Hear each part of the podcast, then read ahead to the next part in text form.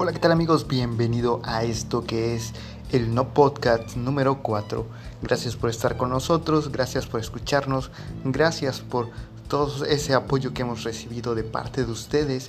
Y bueno, pues es un sabadito más que podemos compartir. Estamos muy agradecidos con toda la recepción que hemos tenido por parte de ustedes.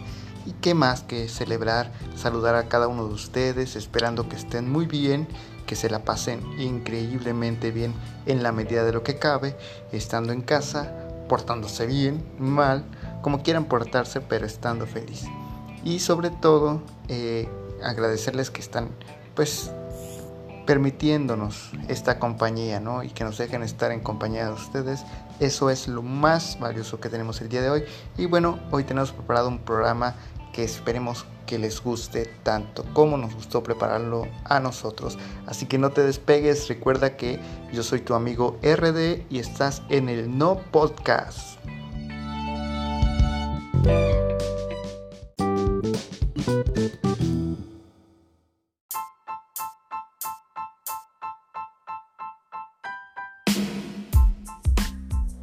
Y recuerda amigos que nos puedes seguir a través de nuestras diferentes redes sociales como lo son Facebook, es arroba ambiguo, ahí encontrarás el mismo logotipo que tenemos en este no podcast. Y también en Twitter es arroba Rubén Darío-GV. Ahí nos puedes contactar y estar eh, en comunicación con cada uno de nosotros y bueno, pues también participar en este podcast, porque ya lo hemos comentado, este podcast se va nutriendo con sus comentarios y también pueden hacer sus aportaciones para hacer, para, para hacer, no, para aparecer en este no podcast. Y bueno, pues amigos, eh, nos mandan su audio con alguna participación y estarán escuchándolo en este no podcast que se sube a través de diferentes plataformas como lo son YouTube, como lo son Anchor, como lo es Spotify, Google Podcast y creo que en algunos días también en iTunes. Así que amigos y diferentes plataformas también, muchas, muchas más plataformas que si me pongo a decirlas no vamos a terminar nunca. Y el día de hoy quiero hablar de las generaciones musicales, aunque yo lo sé que no soy un músico profesional, pero quiero platicarles porque es algo que me da mucha curiosidad dado que como que en esta generación X y la generación Y, los millennials y los centennials, como que hay una, brecha muy corta, ¿no? Como que hay una línea muy delgada y este... Y luego suele hacerse muchas batallas. Somos personas que nos gusta discutir todo, sobre todo en las redes sociales, comentar demasiado. Y bueno, quiero dar mi punto de vista también eh, acerca de las generaciones musicales y cómo es que va cambiando todo este sentido o al menos la opinión que yo tengo, que al final de cuentas es solamente mi opinión, tal vez me equivoque y al final de cuentas tú decides lo que tomas y lo que dejas de este no podcast. Así que vamos a comenzar.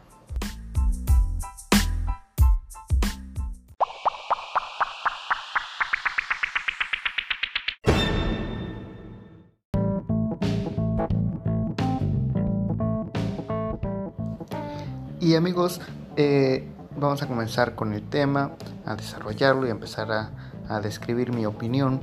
Y quiero comentarles para empezar de todo esto que ha sido días, este, pues yo sé que para cada uno de nosotros ha sido distinto cómo hemos vivido esta situación, porque no son circunstancias iguales para todos. Entonces a lo mejor algunos tienen suficiente economía como para tener la cuarentena tener que respetarla al 100% no saliendo para nada de su casa y hay otros que necesitan salir 100% fuera para poder tener una economía al menos para comer y para todos los servicios básicos que se necesitan, ¿no? Porque es muy común, al menos en México, que por ejemplo la luz, este, el pago de luz, el pago de agua, de los servicios básicos, esos nunca se han detenido y se tienen que y se siguen cobrando y como se siguen cobrando, pues necesitan generar, necesitamos, mejor dicho, generar para poder pagar todos esos servicios.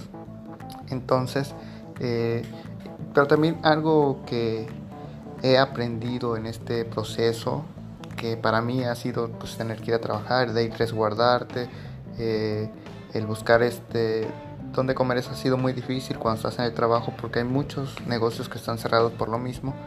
Entonces me he dado cuenta que nosotros hemos empezado a valorar, o al menos de mi parte, las pequeñas cosas que se nos hacían cotidiano, pero que ahorita que no podemos hacerlas, eh, se extrañan mucho, ¿no? Como las convivencias, el salir con los amigos, al parque, al antro, a donde quieran, eh, que se la pasaran ustedes, a lo mejor una vez al mes, ir de vacaciones en la playita, una alberquita, o donde les gusta estar, donde les gustaría estar, y que a lo mejor en esos momentos se nos hacía muy cotidiano, el simple hecho de salir con tu amistad, con tu pareja, eh, a caminar y eso, que ahorita no se puede, se empieza a valorar, ¿no? Se extraña y se me hizo muy curioso, ¿no? O sea, platicar eso porque, digo, ah, estamos aprendiendo a valorar esos pequeños detalles de nuestras vidas que parecen insignificantes, pero que pues ahorita que no los tenemos se extrañan y, y vuelve a caer ese dicho tan famoso que cuando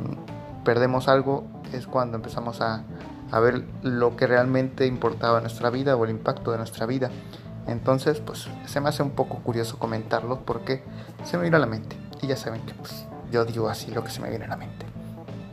Pero entrando ya en el tema eh, que estamos abordando, eh, escuché hace un tiempo unos, unas entrevistas que relataban de 1990, por ahí, esas entrevistas. Entonces, hablaban del género rock y que si ya estaba llegando a su fin. En esa fecha, imagínate, en 1990, cuando el rock estaba en su apogeo, eh, le entrevistaban a, muchos cantantes del rock and roll y ellos comentaban que pues ellos creían que solamente era un cambio generacional, pero que el género iba a seguir, ¿no? Y siguió por mucho tiempo el rock en sus diferentes este, variaciones, ¿no? Como el heavy metal, el punk y todo eso, ¿no? Entonces, yo no soy un experto en música, me gusta mucho, pero no soy experto. Y entonces eh, iba entendiendo, ¿no? Que decían ellos un cambio generacional. Pero algo que sí me quedó muy marcado es que a veces la música la tomamos nosotros como parte de una rebeldía. El rock en su momento, que era la música de moda y la música prohibida y que los jóvenes que escuchaban rock eran así como que, uff, este, los padres o los adultos que escucharan boleros en su momento, después viene a, a pasar esto de, de la rebeldía me da curiosidad porque, por ejemplo, en su momento con los boleros fue un movimiento de expresar amor o de dar, dar a entender este, eh, la relación amorosa, ¿no? el romanticismo a, su máxima expresión, el poder ligar, el poder regalar una rosa, el encontrarte a una persona que te gustó y ligarla. Entonces todo eso se va relacionando en ese tipo de música y esa fue como que un un surgimiento de música, de un movimiento musical que expresaba, que yo no sé porque no viví esa época, pero sígame en el viaje, imaginemos que así sea. Vamos a, adentrarnos en este viaje. A lo mejor y en una situación muy machista, muy marcada por el machismo, porque eso es lo que hemos leído, no nos consta porque no lo vivimos, al menos nosotros en parte del equipo no, nadie nos puede dar fe de eso, pero les digo, síganme en el viaje. Si lo que hemos leído, que el machismo estaba muy presente y que la mujer era tratada pues muy diferente a lo que se trata actualmente, ¿no? Entonces estaba relegada a un segundo término y que el hombre tenía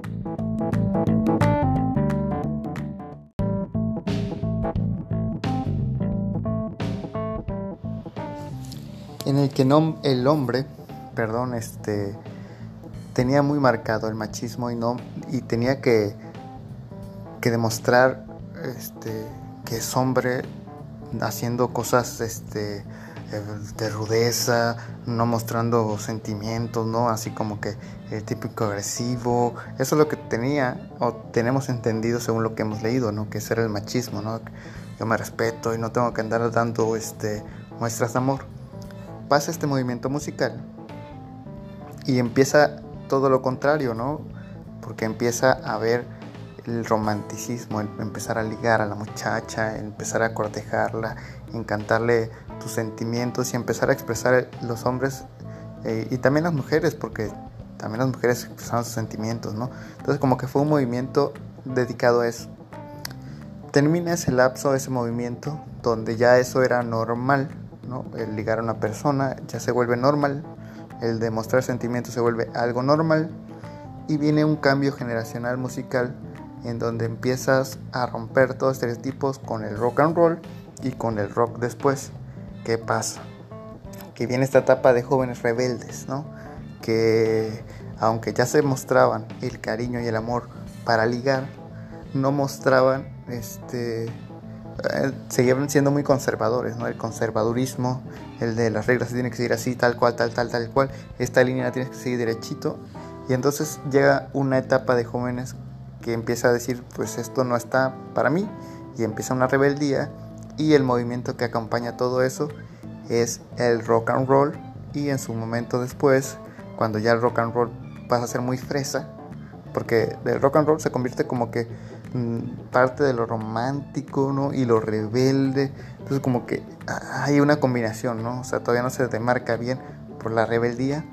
Ya después cuando se convierte en rock, ¿no? Este movimiento pasa a ser eh, algo ya totalmente distinto y rompe estereotipos porque ya no se marca el romanticismo, sino se marca la rebeldía como tal, el que no se podía mencionar la palabra diablo y casi todos los grupos rockeros traían cuernos y, como que la rebeldía ¿no? de, religiones, la rebeldía de creencias, la rebeldía de, eh, de no, no, estudiar para dedicarse a otro ámbito, ¿no? del emprendimiento, este, muchas cosas ¿no? que llevaba ese movimiento y que mucha gente eh, joven empezó a tomarlo como su bandera, ¿no? Y todo lo que escuchaba era lo que sentía. Entonces se sentían, eh, pues, se sentían comprendidos y, e identificados. Esa es la palabra, identificados con la música, ¿no? Y con todas las letras, ¿no? Aunque eh, a veces no, no, me pasó muchas veces que no entendí muchas canciones de rock en inglés hasta mucho más adelante cuando empiezas a, descubrir de qué trata esa canción y te das cuenta que, bueno, no era lo que tú pensabas, ¿no? En su momento. Pero como que te empiezas a, a identificar con el ritmo no fuerte, un ritmo fuerte, un ritmo agresivo, es rebeldía, es poder, es me quiero romper las cadenas del conservadurismo para hacer lo que no está eh, correcto, ¿no? Los hombres con pelo largo, eh, algo que se veía mal en ese momento, ¿no? Porque el hombre tenía todavía sus... Eh,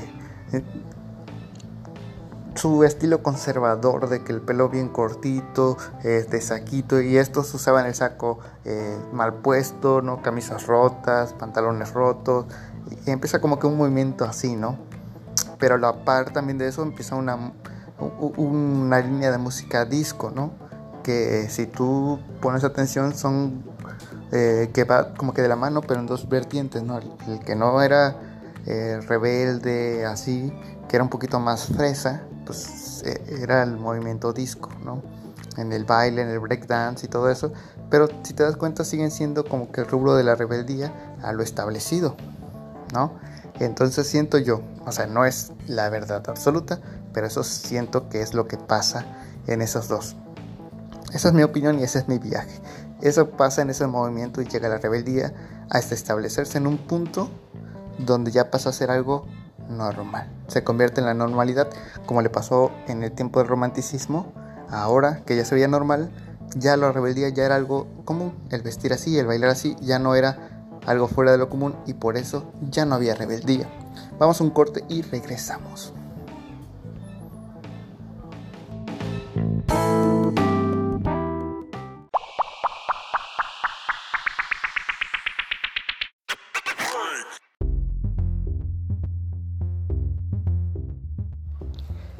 Ya regresamos, ya estamos de regreso. Y bueno amigos, les comentaba eh, que pasa toda esta etapa, ¿no? Ya pasó toda esta etapa. Ustedes me están siguiendo, espero que me estén siguiendo en el viaje eh, que estamos teniendo.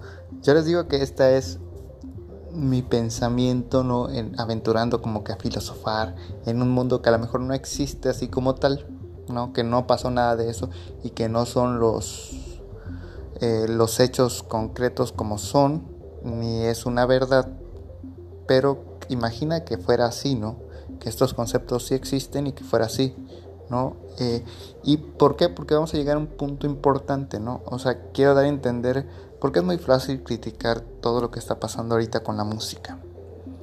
Eh, la música ahorita se siguen escuchando y en su momento cuando el rock está en su apogeo había otro tipo de música eh, pero mundialmente lo que más se escuchaba era el rock muchas bandas internacionales tocaban rock en su momento rock and roll y en su momento música romántica no entonces algo internacional es lo que trasciende a nivel eh, no solo en un país, ¿no? A lo mejor aquí en México se escuchan banda, eh, llegó un momento en donde se escuchó duranguense, pero no trascendía más allá de varios países, ¿no? Como o no muchas bandas de otros países empezaron a hacer esa música y el rock, el romanticismo, el rock and roll, todo eso sí lo estaban haciendo bandas de diferentes partes del mundo, ¿no? Entonces a eso es lo que quiero ver, llegar a entender porque se vuelven como un movimiento mundial. A eso es lo que o lo que quiero dar a entender. Todo esto lo digo porque llega esta etapa donde la rebeldía ya se ve como algo normal, como algo que pues ya no es rebeldía porque ya está permitido, ya la gente lo ve algo normal, es tolerable, eh, puedes andar con tus pantalones rotos, con tu camisa así, ya no viste ese saco, el hombre puede andar con greñas largas y se empieza a entender como que es algo normal. Y empieza a surgir en parte de, de todo esto un tipo de música al que no estábamos acostumbrados. Y llegamos al reggaeton. Que yo sé que mucha gente pues, que vive toda esta etapa del rock, pues era así como que, ¿qué onda con esto, no? Y sí llegamos a ver despuntes que llegaban, pero se iban, ¿no? O sea, canciones efímeras que duraban 5 minutos. es un decir, ¿no? Eh, no es algo literal, sino que duraba muy poco eh, eh, su éxito y ya escucharlas un año después ya te veías ridículo, ¿no? Y, este, y, en cambio la música que se había hecho en los 90, escucharla en los 2000, era algo como que, órale, qué buen gusto tiene él, ¿no? Y no era algo que pasaba con el reggaetón porque no era algo que estaba pegando como tal. Y no solamente en el reggaetón, sino en todo este ámbito que se da ahorita, que ya no sé ni cuántos géneros existen derivados de esto, que le denomina música urbana pero te empiezas a dar cuenta que hay algo más, algo en transform, de trasfondo, ¿no? Eh, ese trasfondo es la libertad, la libertad, mira, ya me estoy ya está trabando, la libertad sexual. No sé si se han dado y se han percatado de eso. La libertad sexual está muy, muy incluido en ese tipo de música. Y eso es lo que estamos viviendo hoy en día las marchas del feminismo, del orgullo eh, gay, eh, del LGTB. Eh, no quiero este, decirlo completo porque no me lo sé y no quiero que sea una ofensa. Pero todo esto, esa es una libertad que ellos están expresando. Quiero ser libre y ya es una rebeldía, pero para ellos el mostrar la sexualidad que tiene que ver algo con lo sexual, el de que yo puedo estar con cinco o seis mujeres, cinco o seis hombres. Con alguien del mismo sexo, alguien con diferente sexo. Entonces como que vuelves, entendemos que en este momento está pegando y está sonando mucho porque ese es el movimiento. Los jóvenes de hoy en día, los adolescentes de hoy en día, eh, mucha gente ya también que está terminando su etapa de joven, ¿no? Se ha sentido identificado porque mucha, mucho tiempo guardó y muy profundo en su ser esta libertad sexual, ¿no? Y esto es lo que está pasando hoy en día. Por eso es que la música que habla de, de sexo, que, que, habla de libertad sexual, está teniendo mucho éxito, porque ese es el movimiento que se está generando hoy en día. Y vamos a un corte y regresamos porque eh, ya estamos a punto de terminar, dar nuestras conclusiones. No te despegues, recuerda que estás en el No Podcast.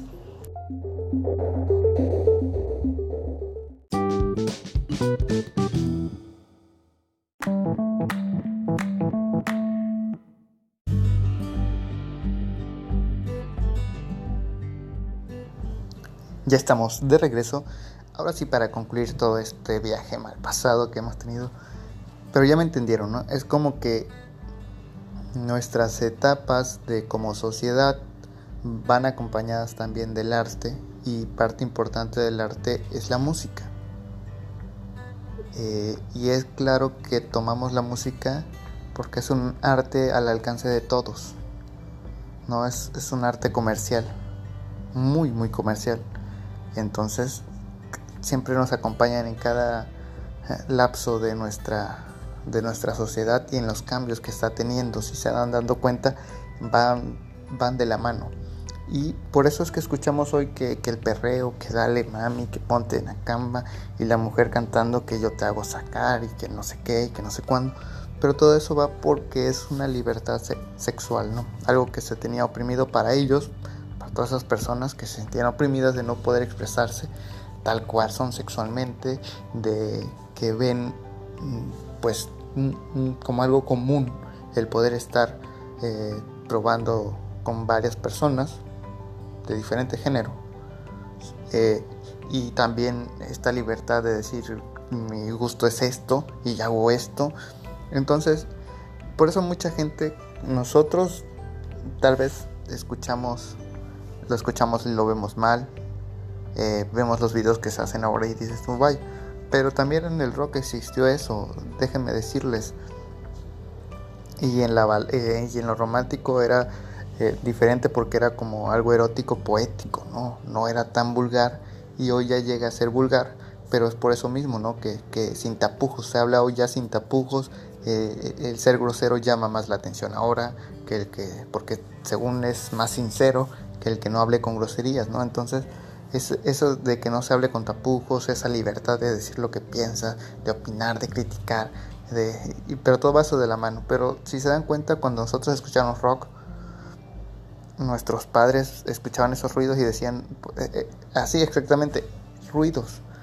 Entonces, bájale esa música, apaga esa música, porque está viendo esas tonterías. Oye, que mira cómo vas a tener un diablo ahí. Oye, que ese cartel este, está trayendo cosas que tú no sabes.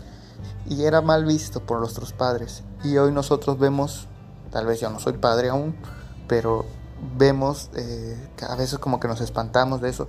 Pero es que es el movimiento que está pasando, esa libertad sexual está haciendo que los que no, no crecimos con esta etapa nos espantemos, pero también nuestros padres se espantaron y los padres de nuestros padres se espantaron y así sucesivamente. Y el día de mañana cuando esto sea algo común, que la libertad sexual ya sea algo común, algo que ya se ha aceptado bien por la sociedad, o no bien, pero sí tolerado, verán que el tipo de música va a cambiar y va a variar. Y quién sabe qué nos depare para ese momento. Y si lleguemos a estar presentes en ese momento. Y bueno, ese es mi punto de vista. Yo creo que eh, lo más conveniente es pues disfrutar de la música que más nos gusta a nosotros. Si nos gusta el rock, si nos gusta el pop, si nos gusta la cumbia, si nos gusta la salsa, la bachata, el reggaetón, este, el hip hop, lo que nos guste escuchar, eso escuchemos. Y si no te gusta otro tipo de música, no la escuches, trata de no escucharla y si tu hijo, tu hija, tu familiar, tu primo, tu amiga, tu novia, tu novio lo escucha, entiende que tú también viste un proceso de eso cuando fuiste rechazado por escuchar algún tipo de música. Entonces, dale la libertad de que él también escuche su gusto musical. ¿No? Yo creo que es válido que cada quien escuche lo que le gusta. Como tú te has tomado el tiempo de escuchar este podcast que no tiene nada de aportaciones y muchos lo van a criticar, pero pues si a ti te gusta, a mí me gusta hacerlo, pues lo seguimos haciendo y lo seguimos escuchando, ¿no? Entonces, eso es el tema de hoy. Espero que les haya gustado, espero que se hayan divertido, al menos entretenido, al menos se hayan subido al viaje, a este avioncito que nos subimos. Este, ¿Para qué necesitan otra cosa si aquí podemos volar bien chido? Y bueno amigos, eh, recuerden que yo soy su amigo RD. Están nuestras redes sociales en ambiguo en Facebook, eh, Rubén Darío-GV en Twitter. Ahí nos puedes escribir, ahí nos puedes comentar, mandar tu audio para que estemos en contacto. Fue un gusto estar contigo. Te mando muchas bendiciones, muchos abrazos, muchos cariños y que estés de lo mejor. Recuerda que sigan los éxitos.